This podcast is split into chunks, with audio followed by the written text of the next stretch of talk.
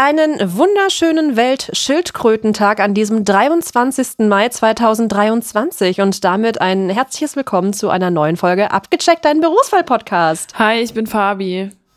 Und ich bin Jessie und wir stellen dir jede Woche einen neuen Beruf vor, der nichts mit Schildkröten zu tun hat. Nee, aber wusstest du, dass Schildkröten, äh, dass man erst super spät bei denen erkennt, was das für ein Geschlecht, was sie für ein Geschlecht haben? Ist bei Hühnern übrigens auch so. Ach echt? Das wusste ich noch gar nicht. Aber also, äh, wenn sie nicht kennfarbig sind, dann erkennt man das auch relativ spät. Ah ja. Guck mal. Aber was heißt so, relativ spät? Also, falls wir, falls wir das gerade noch klären können bei Schildkröten? Es kann schon äh, ein paar Jahre dauern, glaube ich. Ein paar Jahre, okay. So lange dauert es bei Hühnern dann doch nicht. Wie lange denn bei Hühnern? Also wir haben den letzten Hahn mit acht Monaten identifizieren können. Mhm. Okay, ja, ja ich würde jetzt auch nicht meine Hand dafür ins Feuer legen mit den Jahren, aber ich bin mir, ja, ich glaube schon. Okay, schön. Wir sind ja äh, ein Bildungsformat, äh, ne? Dementsprechend habt ihr jetzt schon was über Schildkröten gelernt. Aber falls ihr keine Lust habt auf unsere lustigen Fun Facts, dann äh, schaut doch mal in die Show Notes, weil da steht die Zeit, wann das Interview losgeht. Und wir sprechen heute über das Studium und die Arbeit mit sozialer Arbeit. Oh wow. Redundanz ist heute ähm, das Thema dieser Folge. Ähm, hattest du schon mal Kontakt zu jemandem, der soziale Arbeit studiert?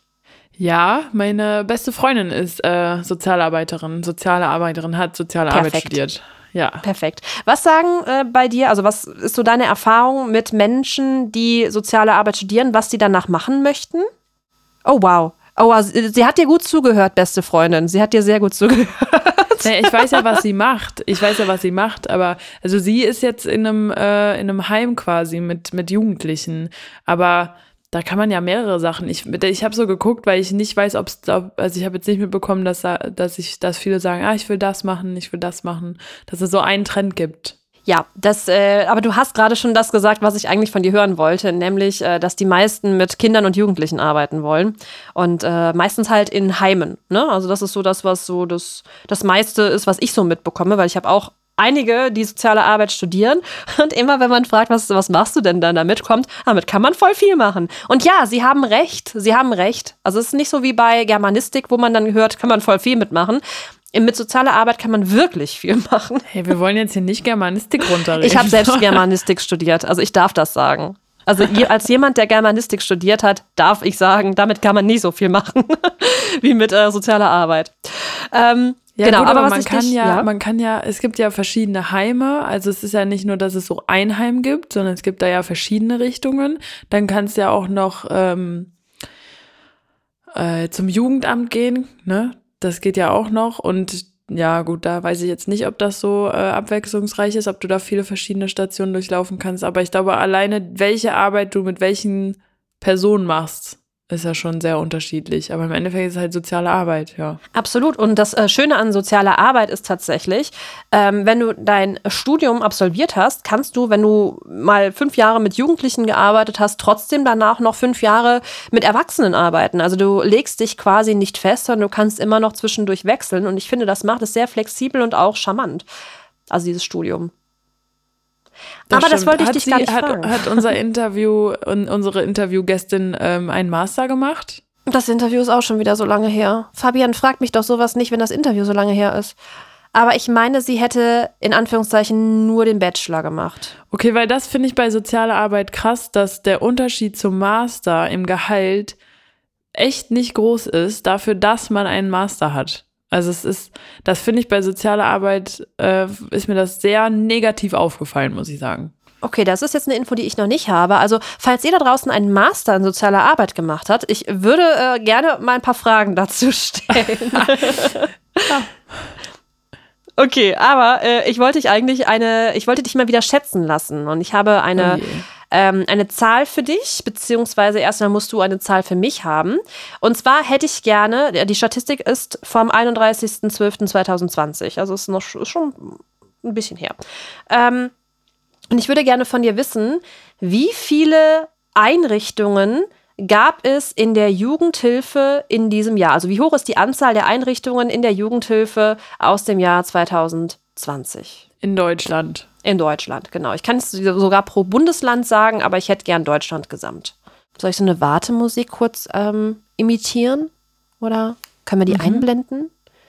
Ding, nee, ich finde es besser, ding, wenn du das ding, machen würdest. Da komm, da kannst du ein bisschen kreativer sein. Was gibt's denn noch für Wartemusik außer die Jeopardy-Musik? Die muss ja selber eine ausdenken. Ach so. Ich könnte den Ententanz.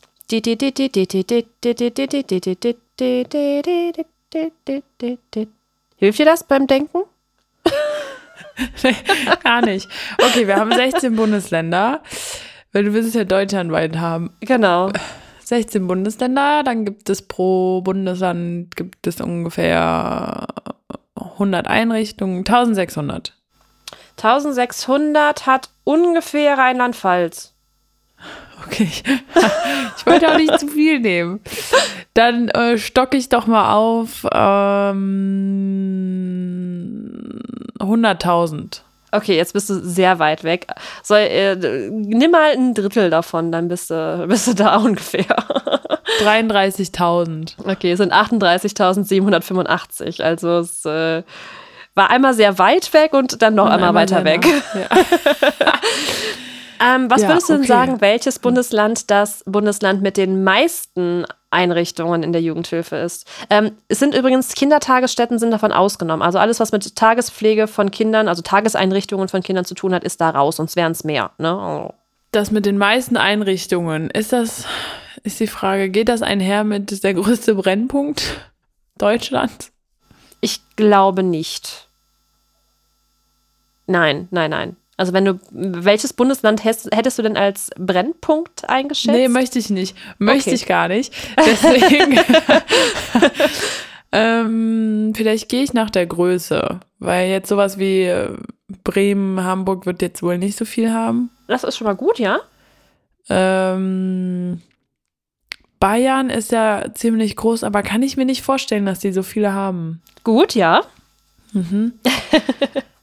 ähm, Boah, warte mal kurz. Ich brauche mal kurz hier. Fabian muss es kurz googeln. Nein.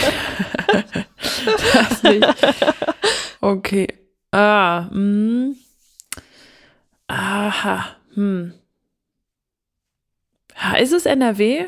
Ja. Als ja. hättest du es jetzt nicht gegoogelt. Nee, ich habe es wirklich nicht gegoogelt. ich habe mir, ich habe äh, die Deutschlandkarte aufgerufen, weil ich nicht, also für, ich weiß, dass Bayern halt sehr groß, ist, ich weiß, was sehr klein ist, aber ich wusste nicht, wie so die anderen. Deswegen habe ich mir das nur angeguckt. Genau, also allein in NRW waren 6715 Einrichtungen. Und was mich überrascht hat, ich, äh, ich sage es jetzt noch nicht, was mich überrascht hat, aber die Frage dazu wäre, würdest du sagen, dass es mehr öffentliche Einrichtungen oder mehr freie Träger gibt? Also mehr öffentliche oder freie Träger? Mehr freie. Tatsache, das hat mich tatsächlich überrascht. Weil? Du hättest gedacht, mehr öffentlich, aber warum? Weil ich eigentlich gedacht hat, da äh, gedacht habe, dass so soziale Faktoren, ja, ich habe gedacht, ich denke manchmal, ähm, dass Sozi also soziale Einrichtungen eher in öffentlicher Hand sind als in privater. Ich weiß nicht, ob die das nicht tragen können, so und dass es deswegen mehrere Private gibt, die das dann selber in die Hand genommen haben. Aber hm. um dir den Unterschied mal zu verdeutlichen, es sind 7.598 öffentliche Träger und 31.187 freie Träger. Das ist ein Riesenunterschied. Gut, dass es die ganzen freien Träger gibt, ne? Mhm, also ich mein, absolut. Bedarf ist ja da. Definitiv, definitiv. Leider, muss man ja sagen, ne? Und äh, bevor wir uns jetzt hier verquatschen, weil ich habe gerade auf die Zeit geguckt, wie lange wir hier schon äh, quatschen, ähm, starten wir mal lieber ins Interview, weil sonst musst du wieder so viel rausschneiden. Abgecheckt, dein Berufswahl-Podcast.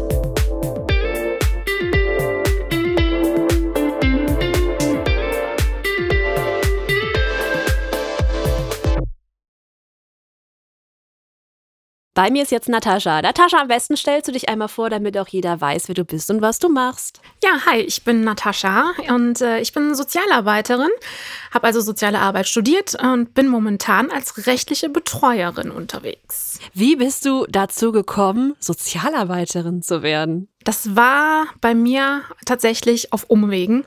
Ähm, nach dem Realschulabschluss wusste ich nicht ganz so, was ich machen möchte, was ich mit mir anfangen möchte. Und ich hatte einen guten Bekannten, ähm, der an Euskirchen am Thomas Esser Sozialhelfer gelernt hat. Und dachte ich, komm, du weißt jetzt nicht, was du machen sollst, machst du das einfach mal. Hab dann mich da angemeldet, wurde auch angenommen und hab dann am Thomas Esser ähm, Berufskolleg Sozialhelfer Ausbildung angefangen. Ähm, nach einem Jahr allerdings kam meine Deutschlehrerin damals zu mir und sagte, Natascha, wenn man hier den Abschluss macht, macht man natürlich noch den Realschulabschluss. Das ist für manche ganz interessant. Du hast ihn schon. Ich würde dir raten, mach, das, ähm, mach das Fachabitur bei uns. Habe ich erstmal lange überlegt und äh, nach langem Hin und Her und Überredungskünsten meiner Deutschlehrerin habe ich das auch gemacht habe dann mein Fachabitur im Sozial- und Gesundheitswesen gemacht und dann war ganz schnell klar, ich möchte soziale Arbeit studieren. Wie, wie wurde es auf einmal so klar für dich? Gab es da irgendeinen besonderen Moment, in dem es einfach so Klick gemacht hat oder kam das so schleichend? Na, also es war zunächst einmal, wusste ich ja nicht, wohin mit mir. Dann habe ich die Sozialhelferausbildung angefangen, die ein Helferberuf ist und damals spezialisiert auf Altenhilfe, vor allem auch Altenpflege.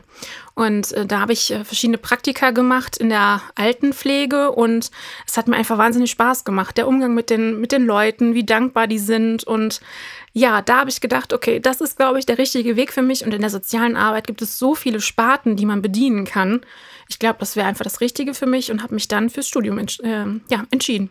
Wo hast du studiert? Ich habe an der Kato, an der Katholischen Hochschule in Köln studiert. Das klingt nach einer privaten Hochschule, ist das so? Ähm, ja, es ist eine äh, katholische Fachhochschule, beziehungsweise jetzt Hochschule. Ähm, es gibt ja noch die staatliche äh, Fachhochschule in, äh, in Köln. Hatte mich auf beide Stellen beworben, aber wenn man sich mit sozialer Arbeit beschäftigt, ist die katholische Hochschule ähm, etwas näher an der Praxis dran. Es ist kleiner, es ist familiärer und mein Wunsch war es tatsächlich dort aufgenommen zu werden und ich hatte Riesenglück, denn das ist gar nicht so einfach, da angenommen zu werden. Ähm, beispielsweise an der staatlichen Fachhochschule in Köln, da schickt man online einen Bogen, wer bin ich, was habe ich bisher gemacht und die Kato, die katholische Hochschule zum Beispiel, möchte von dir einen handschriftlichen Lebenslauf. Das heißt nicht nur so, wie man ihn kennt bei Bewerbungsschreiben, sondern wirklich in Wort und Sätzen. Wieso möchtest du soziale Arbeit studieren? Und ja, das war schon ähm, heftig, aber es hat Spaß gemacht und letztendlich hat es sich für mich gelohnt. Also quasi wie so ein Motivationsschreiben? Genau, man muss wirklich begründen, warum möchte man das machen. Das Schöne an der katholischen Hochschule ist auch, dass die nicht direkt nach dem Numerus Clausus gehen, also nach dem Notendurchschnitt, den man hat. Es gibt auch Personen, die haben beispielsweise ein Fachabitur von 4,0 oder auch schlechter. Aber auch die bekommen eine Chance, an der Hochschule oder Fachhochschule dann zu studieren, wenn die einem plausibel machen können, warum die soziale Arbeit studieren möchten. Also einfach erklären, wieso, weshalb, warum. Das finde ich aber eine richtig gute Sache, dass man nicht nur nach Noten geht, weil Noten sagen ja eigentlich so gar nichts aus. Ja, das stimmt. Also man bekommt, viele bekommen eine Chance, die sie sonst vielleicht nicht hätten. Wahnsinn, finde ich richtig gut. Hat aber, weil es eine katholische Hochschule ist, jetzt nichts mit ähm, ja, der Konfession zu tun, oder? Nein, also wir hatten auch ähm, ja, Personen, ähm, die evangelisch sind oder ähm, äh, ja, muslimisch sind. Also das ist total offen. Die sind da sehr weltoffen. Ähm, natürlich sind die Inhalte katholisch geprägt, das muss man sagen. Ne? Das ist ähm, ja, aber auch da kann man gut wählen, welche Kurse man benutzen möchte oder besuchen möchte. Und äh, dann kann man dem auch ein bisschen aus dem Weg gehen, aber natürlich wird man immer wieder damit konfrontiert. Vielleicht, wenn wir gerade schon von den Inhalten der Ausbildung sprechen, was sind denn so die Inhalte? Die sind groß gefächert. Also das Studium selber dauert ja drei Jahre. Ähm, man hat insgesamt sechs Semester und ähm, ich glaube, es sind 21 Module oder damals waren es 21 Module, die man in den drei Jahren besuchen muss. Ähm, da haben wir zum Beispiel äh, rechtliche Angelegenheiten, Sozialrecht, Psychologie. Wir haben ähm, so soziale Thesen, ähm, ja, also ein Riesenspektrum an Dingen, die dort abgeprüft werden. Da geht es dann auch ähm, um medizinischen Aspekten, was immer mal wieder vorkommt. Welche Krankheiten gibt es? Wie geht man damit um? Welche Theorien in der sozialen Arbeit gibt es überhaupt? Ähm, wie erstellt man Studien? Wie geht man auf den einzelnen Menschen ein? Weil das ist in der sozialen Arbeit recht schwierig, finde ich. Man bekommt zwar Thesen an die Hand, also grundsätzlich, wie würde etwas laufen oder wie begegne ich einen Menschen. Aber jeder Mensch ist so individuell, man kann diese Dinge nicht eins zu eins anwenden. Man muss sie so für sich verknüpfen, dass es passt. Und dafür ist, finde ich, ist das Studium einfach ganz wichtig, weil man so viel Hintergrundwissen bekommt und Professionalität. Jetzt ist soziale Arbeit ja eigentlich ein Studiengang, Studiengang, den man sehr häufig hört, wo viele sagen, ja, ich mache soziale Arbeit. Und es gibt ja so Studiengänge, wo man dann danach fragt, und was machst du dann damit? Jetzt weiß ich schon aus eigener Erfahrung, dass man damit sehr viel machen kann. Ähm, war dir zu Beginn deines Studiums schon klar, wo dein Weg hingehen wird? Ähm, ich war mir recht sicher, in welche Richtung ich gehen möchte. Ähm, man hat natürlich auch während des Studiums viele Praktika, die man äh, absolvieren muss. Einfach damit man einen großen weiten Blick bekommt, welche Felder in der sozialen Arbeit gibt es. Da gibt es die Jugendhilfe, da gibt es die Altenhilfe ähm, mit psychisch erkrankten, behinderten Menschen, mit alten Menschen. Also es ist riesengroß gefächert und ich habe sehr schnell gemerkt, dass mich äh, die Psychiatrie sehr interessiert äh, im Zusammenhang mit sozialer Arbeit und habe mich dann auch während des Studiums sehr darauf fokussiert, die Kurse zu wählen oder auch die Praktika in diese Richtung hinzuwählen. Das stelle ich mir sehr anstrengend vor. Ja.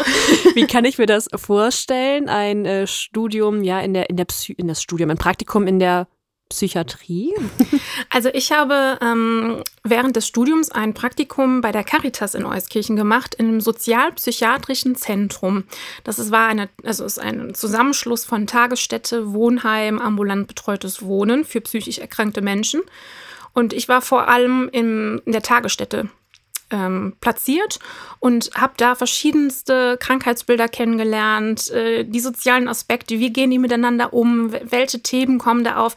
Es ist riesengroß gefächert, auch in so einem kleinen definierten Bereich. Ähm, aber es ist super interessant und es ist total spannend, weil mich dieser psychologische Ansatz total interessiert. Bei unserem Studium war es vorgegeben, in welchen Bereichen man das Praktikum machen muss. Das war bei euch dann eher offen, oder? Also wir hatten zunächst ähm, die, ja, ich glaube, ja, wir durften frei wählen. Also mein allererstes Praktikum habe ich auch bei der Caritas gemacht, allerdings in der Wohnungslosenhilfe ähm, und war da ähm, in, der, ja, in der Wohnungslosenhilfe, in der Tagesstätte zuständig, wo über Tag die Wohnungslosen hinkommen. Dort bekommen sie beispielsweise Gelder ausgezahlt. Damals war das noch so, dass die Hartz-IV-Sätze über die Wohnungslosenhilfe ausgezahlt wurden. Oder dort können Wohnungslose, Obdachlose hingehen, die nach an einer Drogensucht erkrankt sind.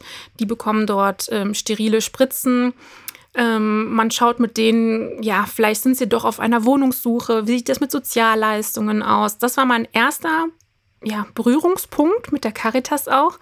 Und ähm, fand ich auch sehr interessant, aber ich habe gemerkt, mir fehlt was. Und dann war ich doch sehr froh, dass ich dann schon mal den Fuß in der Türe hatte dort. Und äh, die Caritas ist groß aufgestellt und dann durfte ich noch einen anderen Bereich sehen. Wahnsinn, aber das ist wirklich sehr, sehr umfangreich und ja, auch äh, vielschichtig, was du da machen konntest. Ja, auf jeden Fall. Also man kann, wenn man möchte, ziemlich viele Einblicke in verschiedene Bereiche bekommen und für sich herausfinden, was möchte ich und was möchte ich überhaupt nicht. Für mich klingt das jetzt so, als würdest du ähm, jetzt hauptsächlich mit erwachsenen Menschen arbeiten. Jetzt weiß ich aber auch, dass viele, die soziale Arbeit studieren, sich eher für die Arbeit mit äh, Kindern und Jugendlichen mhm. interessieren. Mhm. Geht das beides? Also kann man quasi nach dem Studium beides machen? Also ich könnte jetzt auch wechseln, beispielsweise in die Jugendhilfe. Ich könnte beim Kreis arbeiten hier und äh, ins, äh, zum Jugendamt gehen. Ich kann äh, mit dem Studium beispielsweise im Krankenhaus arbeiten. Ähm, ich kann an Schulen arbeiten, an Grundschulen, an weiterführenden Schulen als Sozialarbeiterin.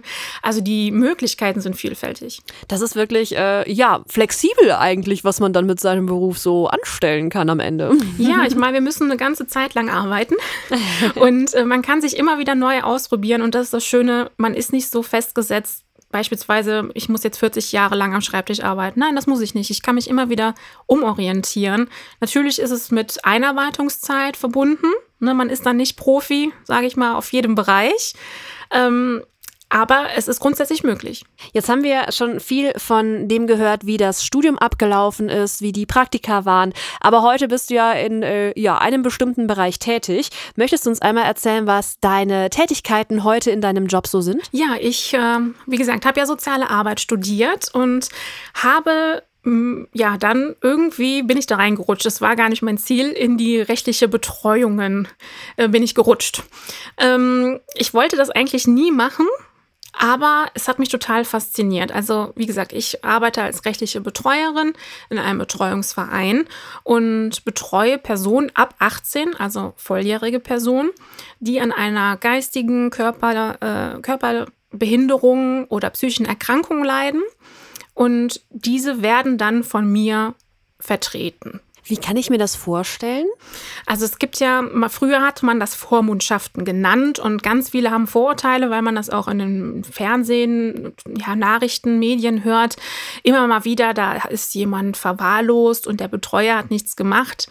Ähm, das sind die bösen negativen Beispiele.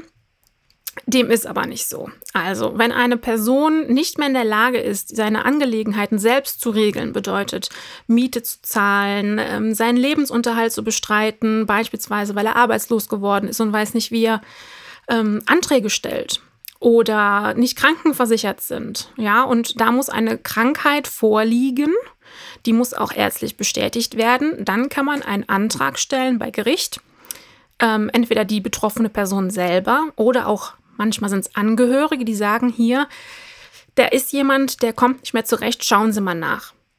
So, und dann wird dieser Antrag bei Gericht eingereicht und dann wird geschaut, okay, muss derjenige wirklich betreut werden? Also da wird sehr viel vorab abgefragt, ob jemand eine Betreuung bekommt oder nicht. Und ähm, das ist ein ziemlich langes Prozedere. Jetzt weiß ich noch nicht so ganz, was du denn da jetzt machst.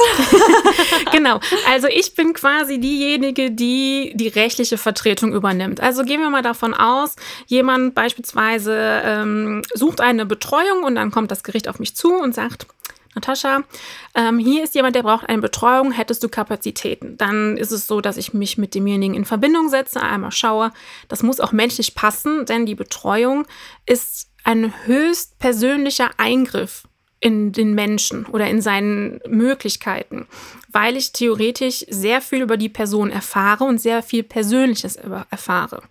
Also ich kann mal aus äh, ein Beispiel nennen. Ich habe jemanden ähm, neu in Betreuung bekommen, der wohnungslos war, auch ganz lange sich dagegen gesträubt hat ähm, und aber keine Leistung bezogen hat. Das heißt, derjenige hat gar kein Geld bekommen, hatte auch eine Alkoholsucht. Das war alles etwas schwieriger. Wir haben uns unterhalten ich habe ihm erklärt, welche Aufgaben ich übernehmen würde, beispielsweise, sagen wir mal, ein ähm, SGB II, also Hartz IV oder wie es jetzt heißt, Bürgergeldantrag stellen, mit ihm nach einer Wohnung zu schauen, schauen, dass er krankenversichert ist. Das sind dann Aufgaben, die ich übernehmen würde, wenn derjenige nicht in der Lage ist, das selbst zu tun. Und letztendlich ähm, bin ich bestellt worden und wir haben es gemeinsam geschafft, eine Wohnung für ihn zu finden. Er hat Leistungen erhalten, er bekommt jetzt monatlich Geld zur Verfügung, ähm, um zu überleben. Und das sind unter anderem meine Aufgaben. Also für denjenigen in Vertretung zu handeln, wenn dieser es nicht mehr kann. Wie kann ich mir bei dir so einen Arbeitstag vorstellen? Also wenn du jetzt vielleicht mal auf die vergangene Arbeitswoche guckst, ich weiß nicht, hast du Urlaub? Ich hoffe jetzt nicht. Nein, ich hatte keinen Urlaub. wenn du dir einen Tag davon rauspickst, kannst du uns den mal beschreiben? Ja, also ich habe, ähm, wie gesagt, bin als also im Betreuungsverein, so, äh, Betreuerin, das ist nochmal ein Unterschied zu den freien Betreuern. Ich bin also angestellte soziale Arbeiterin und habe quasi meinen festen Arbeitstag oder meine festen Arbeitszeiten. Das heißt, von 8 bis 16 Uhr bin ich in meinem Büro und schaue dann erstmal, was kommt denn alles Schönes Neues an Post ran. Das ist unterschiedlich. Das können manchmal Knöllchen sein von Klienten bis hin zu ähm, Strafsachen, die kommen, Anzeigen von ähm, ja, der Polizei.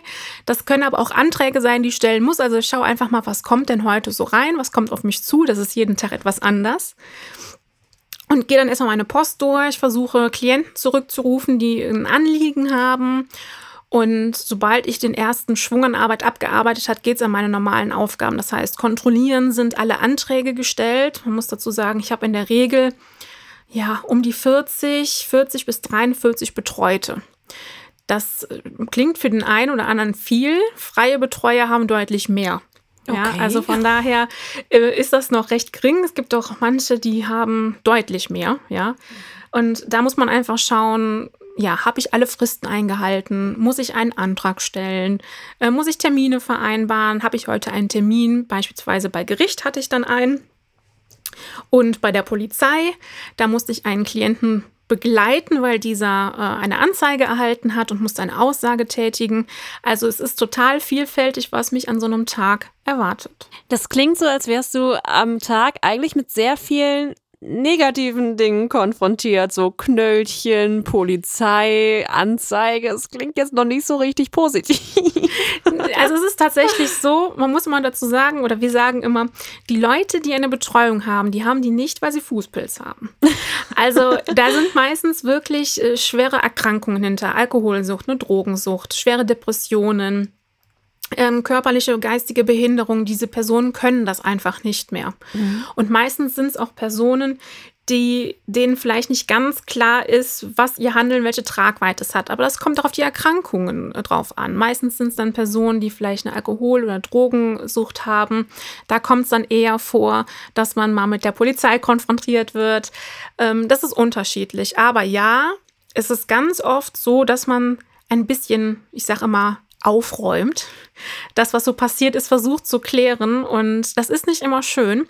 Und es ist auch manchmal anstrengend. Aber es ist allemal wert, wenn man eine Person dabei hat, die dann irgendwann kommt und sagt einfach Danke. So ein ganz aus voller Aufrichtigkeit Danke, dann weiß man, warum man das macht. Weil man immer wieder auch die Erfolgserlebnisse hat, jemand bekommt eine Wohnung, jemand hat plötzlich Geld, einem wird zurecht verholfen.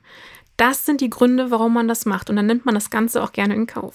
Das ist eigentlich ja auch ein Beruf, den jetzt nicht jeder machen könnte, weil man braucht ja schon gewisse Eigenschaften dafür. Genau. Was würdest du sagen, welche Eigenschaften sollte jemand, der diesen Beruf lernen möchte, mitbringen? Also grundsätzlich sozial, also die soziale Arbeit als Studium als Voraussetzung finde ich schon richtig. Ähm, es gibt auch Rechtsanwälte, die in dieser Sparte tätig werden. Es gibt auch, man kann auch als, soweit ich weiß, als Heilerziehungspfleger ähm, in diese Richtung gehen. Da muss man aber dann äh, sich mit dem Gericht auseinandersetzen, ob die das zulassen. Ich finde, man muss einfach ein bisschen differenzieren. Es gibt viele, ich sage mal, Hobby-Sozialarbeiter. ähm, da finde ich es schwierig, dann solche Aufgaben zu überlassen. Es ist einfach sehr kräftezehrend, das darf man nicht unterschätzen. Es ist eine Riesenverantwortung, die man hat, vor allem wenn es um gesundheitliche Aspekte geht. Ähm, es gibt beispielsweise Personen, die ähm, ja beispielsweise einen Schlaganfall hatten und nicht mehr aufwachen dann geht es darum zu entscheiden, was machen wir denn jetzt? Gibt es eine Patientenverfügung? Wollen wir die Geräte weiterlaufen lassen? Wollen wir diese abstellen? Ähm, wenn jemand extrem erkrankt ist oder auch psychotisch ist, also Wahnvorstellungen beispielsweise hat und sich selbst gefährdet oder auch andere gefährdet, dann muss man denjenigen als Betreuer eventuell unterbringen lassen, mit Zwang. Und das sind Verantwortungen, die muss man tragen und die muss man tragen können. Und ich glaube, das kann nicht jeder und das sollte man nicht unterschätzen. Von daher finde ich es wichtig, ja, ein gewisses Vor, Vorke oder gewisse Vorkenntnisse im sozialen Bereich zu haben. Also sagen wir mal Rechtsanwälte, ja, gut, die arbeiten grundsätzlich ein bisschen anders als Sozialarbeiter. Aber es ist nicht für jeden was, ganz klar. Wir versuchen auch im Interview immer so ein bisschen tiefer in den Arbeitsalltag noch mhm. einzutauchen. Hast du vielleicht eine kleine, ja, vielleicht lustige oder auch skurrile Anekdote für uns, was du mal erlebt hast in deinem Beruf? Also da könnte ich ähm, die Stunden von erzählen. ähm, man muss natürlich immer aufpassen, äh, dass man äh, nicht zu viel erzählt. Ähm, was könnte ich dir denn erzählen? Hm, hm, hm. Also was ähm, lass mich mal überlegen, was relativ häufig auch vorgekommen ist, ist, ähm, ich hatte einen Klienten, der äh, psychisch erkrankt ist und in diesem Moment psychotisch war. Heißt, er hatte Wahnvorstellungen. Und ähm, es gab dann den Moment, dass wir mit ihm oder ich mit ihm ins Krankenhaus gefahren bin und wir ein Arztgespräch hatten und ähm, er dann sagte, oder der Arzt ihn fragte, haben Sie denn jemanden, mit dem Sie immer sprechen oder mit dem Sie über Ihre Probleme sprechen können? Und dann schaute er mich an und sagte, Oh ja, oh ja. Und da, da musste ich nur lachen. Man muss nämlich wissen, es gibt bestimmte Klienten, die erzählen einem wirklich alles. Also alles, alles. Also wenn ähm, was auf der Toilette daneben gegangen ist äh, oder mit der Freundin nicht funktioniert oder der FC ganz schlecht gespielt hat, gibt es auch die Klienten, die einen anrufen und sagen, ich muss ihnen das jetzt erzählen. Gut, ist nicht wirklich meine Aufgabe, aber manchmal gibt es so Momente, wo man sich denkt, nee, nee, nee, manche Sachen möchte ich nicht hören. und wenn dann solche Auftritte kommen wie von einem Arzt, ja, der erzähle ich alles. Und ich denke mir nur so, ja, wirklich alles. Ich weiß wirklich alles. ist das manchmal grenzwertig, aber es, es, gibt halt auch manchmal Klienten, die hat man total gerne und ähm, ja, da lässt man auch das durch. Was ist bei einem Klienten, der dir irgendwas erzählt, wo du jetzt echt sagst, ey, äh, stopp, das, das möchte ich alles gar nicht wissen. Gibt es sowas? Kannst du sowas? Oder? Ja, also es gibt, es, es gibt Klienten, oder wie, wie sagt man, also jeder Mensch hat ja bestimmte Personen, die einem entgegentreten, wo man sagt, boah, die finde ich super oder mm, weiß ich nicht so. Da ich ja höchstpersönlich mit denen arbeite, muss ich einfach schauen, passt das für mich und passt das mit denen. Ja, also deswegen ähm, verstehe ich mich mit meinen Klienten eigentlich ganz gut. Aber es gibt immer mal wieder Momente, die grenzüberschreitend sind. Und da sage ich auch, hier ist eine Grenze überschritten, das mache ich nicht mehr. Es gab beispielsweise mal einen Klient, der auch psychotisch war und sich dann in mich verliebt hat oder einen Liebeswahn, sage ich mal, hatte. Ja, also der hat dann gedacht, ähm, andere Leute, Bekannte, die wären auch in mich verliebt und er müsse mich vor denen schützen. Und ähm, er kam mir dann sehr nah und wollte mich küssen. Und da habe ich ganz klar gesagt, so jetzt hier ist eine Grenze erreicht, absolut Schluss, das geht überhaupt gar nicht und habe diesen Fall meinem Kollegen, einem männlichen Kollegen übergeben, weil das einfach zu nah ist und das geht nicht. Hier verschwimmen Grenzen, ähm, was auch gefährlich werden kann. Ne? Also es gibt, gab auch Fälle in der Vergangenheit, da sind Klienten mit Schraubenschlüssel und sowas auf Betreuer losgegangen und wollten die erstechen. Oh. Ja, also so, so ähnliche Fälle hatte ich auch schon. Also das gibt's alles. Man muss da wirklich aufpassen und für sich ganz klar definieren, wo ist meine Grenze. Also ihr habt dann auch die Möglichkeit zu sagen, okay, hier kann ich jetzt nicht weiterarbeiten. Ja, also das kann sowohl ich als auch der Betreute jederzeit sagen, eine Betreuung wird nicht eingerichtet gegen den Willen. Ja, also wenn jemand irgendwann sagt, ah nee, ich habe habe jetzt keine Lust mehr oder ich verstehe mich mit meiner Betreuerin oder Betreuerin nicht mehr, ähm, dann kann man äh, sich beim Gericht melden und sagen, man möchte die Betreuung aufheben lassen.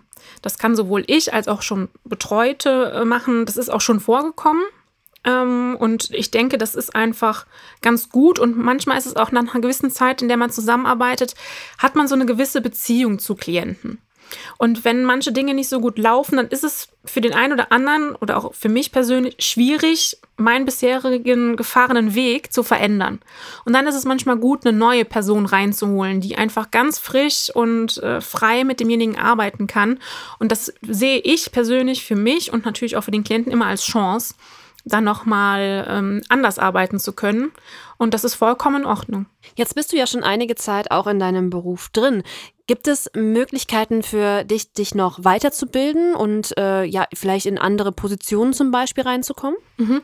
Ähm, also weiterbilden, das ist ganz wichtig bei uns im Team auch, dass wir jedes Jahr eine Fortbildung machen. Also weiterbilden ist ganz wichtig, vor allem weil sich in unserem Bereich auch ganz viel verändert.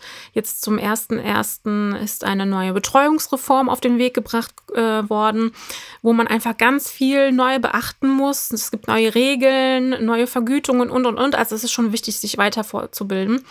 In dem Bereich selber ist es jetzt so, dass ich in meinem Betreuungsverein einen ähm, Teamleiter habe. Ich bin jetzt die stellvertretende Teamleitung. Ich könnte irgendwann mal die Teamleitung werden ähm, oder mich halt komplett selbstständig machen in diesem Beruf.